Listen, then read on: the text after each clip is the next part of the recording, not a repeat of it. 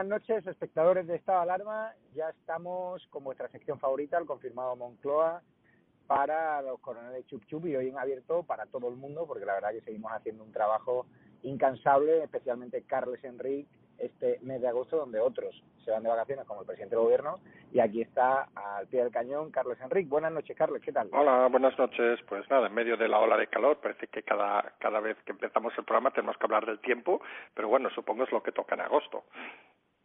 ¿Qué has hecho? Que has subido un cartel a Marbella, que estarás el 17 y 18 de agosto junto a mi persona, Carlos Cuesta, Roberto Centeno y Alfonso Rojo, y has colapsado la centralita del restaurante. Pues, pues, pues, lo desconozco. Yo simplemente voy a, a, a, charlar un poco, hacer una tertulia, hacer un confirmado allí, que estoy encantado de la vida. Reconozco que nunca he estado en Marbella, o sea, soy de los que, que he estado casi, me parece, me falta uno o dos provincias de España, o sea, me gusta mucho viajar, también por el extranjero, pero en Marbella precisamente no estado nunca, con lo cual tengo ganas de ir y de disfrutar, digamos, de la hospitalidad de la zona sur de España. Además te vas a quedar en el hotel de Félix Revuelta, el Hotel Las Dunas, que ya sabes que el propietario de Netarus House también, que los poderistas siempre andan boicoteándole, en Cataluña los independentistas también le boicotearon y resulta que sus ventas, siempre que sufre un boicot, se disparan. Así que un catalán será tu buen anfitrión allí. Pues genial, entonces, más motivo todavía para ir allí. Cuéntame hoy cómo se ha cocinado el día, estamos ya en agosto, el presidente del gobierno está ya de vacaciones, pero la intensidad eh, política no baja, especialmente esa hostia al Tribunal de Cuentas a Podemos, ¿no? Esas presuntas irregularidades en sus cuentas y en esa consultora chavista que olía mal desde el principio y ahora ya el Tribunal de Cuentas lo confirma, ¿no? Sí, correcto. Es decir, oye, es un día, como dices, es, es tranquilidad total. Es decir, incluso el complejo gubernativo está medio vacío, para entendernos. O sea, que estamos en una época, digamos, seguramente esta y la y la próxima semana serán las más flojas, digamos, informativamente, pero sí que es cierto que la maquinaria, por llamarlo de alguna manera, que hemos dicho, bueno, ya, ya creo que lo dijimos hace dos meses, de que el objetivo a batir era Podemos, pues sigue funcionando a todo trapo. Es decir, obviamente, el objetivo a batir es Podemos porque tiene irregularidades, no porque alguien piense que, que no las tuviera. Ya no hablamos tanto de cuestiones como lo del Tribunal de Cuentas, que casi doy 425.000, lo he cogido el dato así al, al aire, pero creo que eran 425.000 euros sin justificar, eh, que técnicamente estamos hablando de un potencial delito, es decir, vamos a lo de siempre, es decir, eh, Pablo Iglesias yo no sé qué agenda va a tener a partir de septiembre, incluso de la última semana de agosto, pero por lo que estamos viendo va a tener que estar muchos días en los juzgados y lo hemos dicho por activa, por pasiva y por 300.000 veces. Es decir, solo que una de las causas, que en principio la mayoría deberían ser, pero solo que una de las causas acabe imputándolo, el gobierno va a tener un serio problema, porque ¿cómo vamos a justificar, y volvemos a lo de siempre, que un vicepresidente esté imputado y siga en su cargo? Y un rey emérito sin estar imputado se tenga que ir porque ese partido proponga en pocas palabras que se vaya. Entonces, el gobierno, lo hemos dicho, es decir, agosto parece siempre ser un mes inhábil, pero en estos temas tampoco parece que sea inhábil para las cosas que se hacen mal. Y Podemos no solo suma este tema. Hoy ha salido también otra filtración en otro diario, me parece que ha sido en Voz Populi, o qué diario, no, no lo tengo muy claro, donde hablaba de que habían querido pactar con la Fiscalía Podemos, estamos hablando de Podemos, el partido de Pablo Iglesias, de Chenique, de esta gente, querían pactar, desimputar, que la Fiscalía no investigara, perdón, al rey emérito, a cambio de que no se investigara a ellos vamos, no sé, pero parece un mensaje un poco equívoco con lo que están explicando estos días de su caza y captura del rey emérito. Y, y confirma un poco lo que hemos dicho, es decir, más de una vez, el problema muchas veces de Podemos es que se comportan el, su, su, líder se comporta como si estuviera en la tertulia televisiva y su partido se comporta como si estuviera en las aulas universitarias. Es decir, que creen de que al final ellos van a tener que dar la nota al final de curso a los alumnos, con lo cual piden disciplina y que la gente se porte bien, y se equivocan de que en un gobierno donde están, por cierto, en un país donde están, por cierto, no, no, ellos no deben colocar la nota final cuando están expuestos al público, sino hay unas cosas que se llaman pues desde los tribunales, los juzgados, la propia política, que es la que acaba mandando y dando los resultados finales. Y ahora mismo la perspectiva de Podemos viendo los resultados en Galicia, recordemos que lo hemos dicho muchas veces ya, 14 a 0, es que este año parece que van a suspender. Y en este colegio, cuando uno suspende, le expulsan. Pero tú crees que todo el lío de la consultora chavista Neurona, que es lo que ha destapado el Tribunal de Cuentas, de que hay facturas que no se corresponden luego con servicios realizados, conecta ya con las mismas sospechas que están lanzando desde la DEA en Estados Unidos, la extradición de Alex O sea, ¿está todo interrelacionado? Mm, algunos creemos que, que son dos temas diferentes. Es decir, Neurona es una empresa relativamente nueva, para entendernos, es decir, sí que está formada por gente de Sudamérica, vamos a decirlo aquí claro, de México y otros países, mientras que la investigación de la DEA nos está llevando, digamos, a los orígenes de Podemos, eh, que era una época, y lo hemos dicho, también lo hemos repetido, es decir, donde los principales encausados por el tema de Estados Unidos no van a ser Pablo Iglesias, porque seamos sinceros, en aquella época era un vamos a poner un adjetivo de estos que a la gente no le gusta, era un miserable profesor asociado de la universidad, no era nadie. Es decir, era el fundador de un partido, sí. ¿Tendrá algunos delitos que le imputarán? Seguramente sí, por blanqueo de capitales, seguramente sí, por recibir dinero, seguramente sí. Pero otros delitos que hemos comentado ya en su momento y comentamos hace meses en exclusiva de que, iban a afrontar sobre delitos de uso de, digamos, de, elementos propios de un Estado, obviamente cuando esas personas, los líderes actuales de Podemos, no formaban parte del Estado, difícilmente se les va a poder imputar en ese sentido, es decir, por falsificación documental, etcétera. Cosa que obviamente ya dijimos en su momento que esos cargos sí que podrían ir y irían contra los responsables que en ese momento gobernaban el país. Y para poner el nombre más claro que ya hemos dicho, creo que nadie lo va a dudar, estamos hablando de un señor que se llama José Luis y que se apellida Zapatero, Rodríguez en medio. Entonces, en ese sentido, la imputación, las imputaciones que puede haber contra uno y contra otro, en el caso de la DEA estamos especificando, eh, son menores en el caso del Partido de Podemos porque simplemente por, por tiempo, es decir, no, en ese momento no formaban parte de ninguna, nada más que digamos de recibir fondos como se, se, va, se va a recibir en, su momento la acusación de recibir fondos para formar un partido, para formar lo que sea, pero no forman parte, digamos, del de, núcleo duro, digamos, de, de la pieza que se está trabajando en Estados Unidos. ¿Y ha habido alguna novedad más? Bueno, está la rebelión de los alcaldes contra el PSOE, que es una vergüenza ese, esa apropiación de los 15 millones de euros de impuestos de todos, ¿no? castigando a los ayuntamientos que no tienen remanente. Sí, es decir, hoy, hoy es día, igual que otros días hemos dicho que, que agosto se ha comportado con muchas noticias, hoy realmente es un día pobre en noticias. No, no solo es que sea agosto, sino que estamos en viernes, es decir, por lo cual es todavía más, más pobre. Y en ese sentido tenemos el tema de la rebelión de los alcaldes, vamos a llamarle así, es decir, que se niegan, digamos, a ser los que acaben pagando la responsabilidad.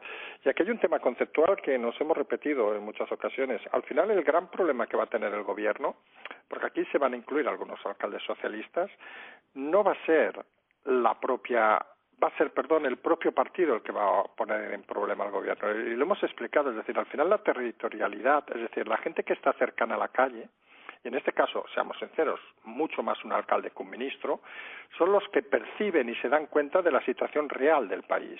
Es decir, un alcalde ve perfectamente, ya no hablamos de un municipio más pequeño, es decir, ve perfectamente cómo la ciudad está languideciendo, cómo los hoteles no abren, cómo los restaurantes cierran, cómo los negocios facturan menos, cómo la gente llena, se va a los bancos de alimentos, etcétera, etcétera. Un ministro desde su coche, su poltrona, virtualmente estas cosas o tiene los pies en el suelo, que seamos sinceros, no es el caso del gobierno actual, o habitualmente no se entera. Con lo cual, los alcaldes son los que más presionan. Y esta medida que hemos visto hoy, de la que algunos han llamado ya rebelión de los alcaldes, es mucho más profunda de lo que parece, es decir, porque los alcaldes, no nos olvidemos, son las entidades políticas más cercanas a la gente. Es decir, y realmente cuando alcanzamos una crisis social como la que estamos, el problema es la gente la calle, es decir, y a partir de ahí es cuando se pueden las cosas acelerar más de lo previsto. Nosotros siempre hemos dicho de que consideramos que la crisis social se iniciaría tras la vuelta de vacaciones, aproximadamente en septiembre, pero vamos a ser sinceros, es que no ha habido vacaciones. Bueno, fuera el señor Sánchez, obviamente, que se ha tenido que coger sus dos semanas de vacaciones, porque todos entendemos que es un hombre que está muy cansado de tanto trabajar de tanto esfuerzo que ha hecho y necesita coger el avión oficial, que todos les paguemos las vacaciones y montar un murito para que nadie le moleste y pueda dedicarse a jugar a baloncesto o a lo que quiera. Fuera de este señor, el resto de la gente, poca gente hace vacaciones. Con lo cual, aquella frase de a la vuelta de las vacaciones habrá más problemas realmente se está convirtiendo en ya tenemos problemas y quienes los ven son los alcaldes.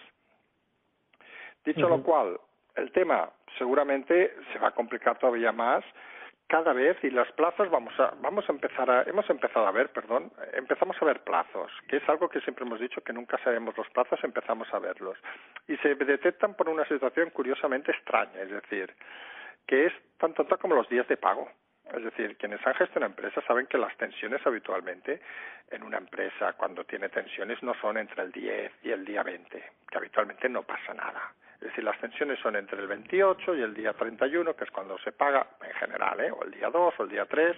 En el caso de, los de este gobierno, obviamente los pagos principales, el desparo, etcétera, etcétera, son los días 10. Con lo cual, vamos a empezar a ver tensiones este 10 y sobre todo vamos a ver una explosión de tensiones el día 10 de septiembre, porque recordemos, los fondos europeos no habrán llegado, la caja está llena de telarañas y ya veremos si de esas fechas ya estará imputado algún vicepresidente seguramente. Y ya veremos de esas fechas por dónde van los tiros. Pero la, ahora mismo la sensación, y lo hemos dicho alguna vez, es que la política ha desaparecido, ahora son los sentimientos. Y los sentimientos en este país es un tema muy complicado de gestionar. O sea que hay una, de hecho hay una manifestación prevista, creo que para el 12 de septiembre, vendrá la moción de Vox que tú anticipas que va a ser un septiembre muy caliente y que el hambre dicen que va a llegar sobre todo en octubre, noviembre, porque es que la temporada turística está siendo dantesca. He estado viendo apartamentos turísticos en Marbella y es que tienes un montón de opciones cuando hace un año era imposible encontrar un apartamento turístico por estas fechas en Marbella. Sí, sí, sí, es decir, eh, el turismo ha sido un fracaso. Hemos estado viendo ayer, estuve leyendo un informe que pasaron de asociaciones de, de hoteles y tal, donde hablaba cifras, eran, vamos a decirlo con claridad, eran escandalosas, es decir, la situación es, es dantesca.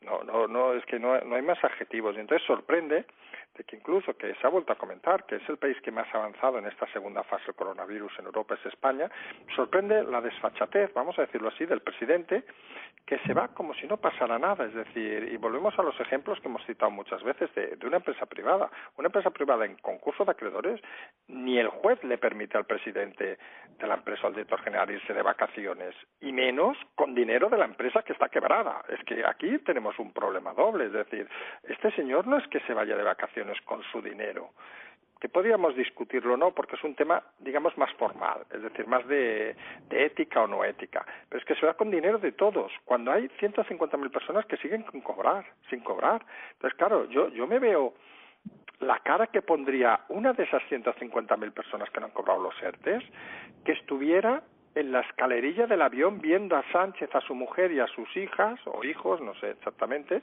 subiendo al avión con una sonrisa diciendo, papá, nos vamos de vacaciones. Pues seguramente sería indignante. Es decir, porque las cosas son como son. Es decir, en un momento como este, nadie se puede tomar vacaciones. Hoy ha salido un titular que me ha parecido acertado en el. Me ha parecido que era el ABC, de una noticia de estas entre páginas para entendernos que decía algo así como el rey atenderá al presidente cuando vuelva de sus vacaciones porque él no hará vacaciones. Pues lo normal, es decir, cuando hay una situación excepcional, uno no debe hacer vacaciones. Oiga, que ya tiene un buen sueldo, que ya tiene una serie de ventajas que no tiene el resto de españoles, que ya puede coger el avión y irse donde le dé la real gana, sin pagar un euro de hoteles ni nada, que por cierto lo mínimo es que se hubiera ido a hoteles españoles para dar un poco de confianza al sector y decir, oye, yo me voy a un hotel y me pago una planta entera porque soy presidente, pero así demuestro de que esto funciona. No, se va a un refugio a esconderse como un poco escondiéndose de la realidad, que es lo que últimamente ha hecho siempre el presidente Sánchez, es decir, no dar la cara, esconderse tras las ruedas de prensa y tras y tras la figura muchas veces de, de Pablo Iglesias, que ya veremos que eso es otra otra derivada, que cuando se tumbe a Pablo Iglesias, que ya empezamos a verlo algunos, Pablo Iglesias, vamos, no vamos a olvidarlo, Pablo Iglesias ha estado haciendo de frontón muchas ocasiones del presidente Sánchez. Es decir, gracias a Pablo Iglesias las bofetadas, para entendernos, no han llegado al presidente. Una vez eliminemos el frontón, ya veremos la capacidad de aguante que tiene Pedro Sánchez para aguantar las embestidas directas, tanto de medios como de opiniones, es decir, y como de la gente, porque el objetivo ya no será derribemos a Pablo Iglesias, como algunos tienen claro, sino el objetivo será derribemos a Pedro Sánchez. Y algunos tenemos claro que Pedro Sánchez, sin una estructura detrás que le proteja un muro, por llamarle de alguna manera, no es tan fuerte como aparenta. Claro, pero a mí me sorprende que una información como la del Tribunal de Cuentas, volviendo a irregularidades de Podemos en las cuentas, mm. que salga ahora, en agosto, esa información, es decir, justo cuando Pablo Iglesias está acorralado por frentes judiciales. ¿No te ha sorprendido también? No, a ver, lo de Pablo Iglesias lo hemos dicho y me acabo de sonreír, lo hemos dicho desde hace semanas y lo hemos comentado contigo, Javier, lo de Pablo Iglesias es un... Ahora se ha convertido ya casi en un riamos. Es decir, hay tantas cosas sobre Pablo Iglesias y su partido que algunos se sorprenden que no hayan salido hasta ahora, ¿eh? Pero hay tantas cosas que, al final parece que no es que se haya abierto la veda, es que es un objetivo claro y directo, y lo hemos dicho y lo seguimos diciendo. ¿De dónde salen? Pues se ha juntado aparte aquello, si alguien se acuerda de la película aquella La tormenta perfecta, de Clooney, me parece que era, se ha juntado todo, es decir, se ha juntado las ganas que le tienen dentro del partido, las ganas que le tienen los que ya no están en el partido, aquí podemos hablar de abogados, las ganas que le tiene Iván Redondo, las ganas que le tiene algunos medios de comunicación, se ha juntado todo y cuando ¿Tú crees que Iván Redondo, ¿tú crees que Iván Redondo le tiene, le tiene ganas y públicamente dice lo contrario? ¿no? Ya, pero Iván Redondo hemos dicho por activa y por pasiva también que es un inteligente y es de los que tú le das la mano y yo miraría siempre donde tiene la otra mano. Y en ese sentido Iván Redondo juega todo, es decir, juega a, ha llegado un momento y él es consciente, y tú lo has comentado también en más de una ocasión, que su prestigio se ha caído por los suelos y tiene que buscar, él también tiene que buscar una salida y, y hay gente que para salir tiene que matar, en sentido figurado, obviamente. ¿eh? Que él directamente está filtrando información, bueno, eso podríamos discutirlo, pero lo que parece que nadie va a discutir es que él directamente no se va a implicar en que la información no salga. Y quienes conocen o conocemos cómo funcionan los medios de comunicación, podríamos valorar, digamos, de una manera rápida y sin equivocarnos, de que hay ciertas informaciones que todavía pueden pararse con una simple llamada y esa llamada no se hace. Con lo cual, ¿qué esa información la ha filtrado personalmente Iván Redondo? Bueno, yo personalmente te lo digo, lo desconozco, ¿eh? Pero ¿qué esa información la podía haber parado Iván Redondo como se ha parado otras cosas? Sí. Entonces, uno de los partidos con los que está intentando últimamente se le asocia mucho el PSOE, que es con Ciudadanos, pues también tiene sus problemas. Y hoy nos hemos despachado con el, parece cese de la secretaria de Juventud, alguna cosa así, que ha acusado a la dirección del partido de purga y que el partido está prácticamente en un desplome interno. Y lo hemos dicho también, es decir, parece que aquí estemos a veces explicando cosas con meses de antelación, aunque algunos no acaben de entenderlo.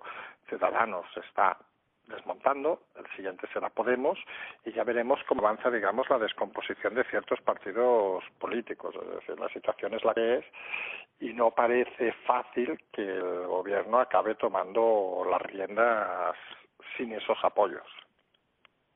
está claro que el papel ciudadano es muy residual. La secretaria de Juventud ¿no? anunció que se iba por voluntad propia, sino que la echaban. Y, y nada, Así que Carles Enrique, yo creo que para hoy, este viernes de agosto, y viendo lo que espera mañana, una sesión exclusiva para coroneles Chup Chup y para Patreons que nos ayudan económicamente, yo creo que nos vamos a guardar alguna información exclusiva para mañana, si te parece. Sí, me parece bien, porque realmente hoy prácticamente, mira, lo único que faltaría, sí, pero es un detalle, ¿eh? que, que quien pueda le dé una mirada a la portada del país de hoy, el país, el diario de toda la vida socialista, para entendernos, que el titular es los fiascos del gobierno. Yo creo que lo hemos dicho más de una vez, que la gente lo importante en esta época, sobre todo verano, que hay más tiempo libre y tal, que se dedique a pensar, a ver las cosas y pensar por sí mismo. Y verán que la situación cada vez es más complicada y tampoco hay que hacer mucho más análisis. Bueno, los fiascos del gobierno, básicamente, lo que quiere el país es pasta. Cuando el gobierno no ve la pasta que quiere el país, pues le darán ataques, ¿no? Es lo que está pasando ahí en prisa por eso. En fin, es lo que tenemos, tampoco mucho más que decir a hoy. Pues descansa, que por este viernes de agosto, la verdad que, que ya me ha merecido la pena compartir unos minutos contigo y hacer este esfuerzo extra y mañana más para Coronel Chup Chup y para miembros Patreon, que la verdad que os recomendamos que os hagáis socios, mandarnos las eh, preguntas antes de las 6 de la tarde para poder contestar, quedaban alguna pendiente de Clara S. Y la verdad que el nivel de la pregunta está siendo muy elevado y mañana las respuestas pues estarán al nivel que nos tiene acostumbrado Carlos Enrique. Dado que alta en este servicio, porque la verdad que merece la pena y así nos ayudáis un poco a sobrevivir como programa, porque estamos haciendo un esfuerzo vasto, no nos hemos ido de vacaciones con tal de serviros la información de primera mano, Carlos Enrique como yo. Así que muchísimas gracias a todos los que estáis al otro lado y quien nos pueda ayudar un poquito, ya sabéis que nosotros encantados, lo agradeceremos de corazón. Muchísimas gracias, Carlos. Vale, gracias, un abrazo, Javier, hasta luego. Hasta luego.